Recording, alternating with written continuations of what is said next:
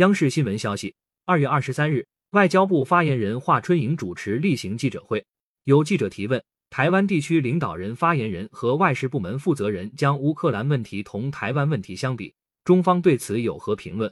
华春莹首先表示，我也注意到你提到这些相关的报道，我认为台湾当局有些人借乌克兰问题来蹭热点，是种不明智的行为。华春莹指出，台湾的确不是乌克兰。台湾从来都是中国领土不可分割的一部分，这是无可辩驳的历史和法理事实。一个中国原则是公认的国际关系准则。台湾地区的和平取决于海峡两岸关系的和平发展，而不是摇尾乞怜，指望外部势力输送武器或者提供军事支持。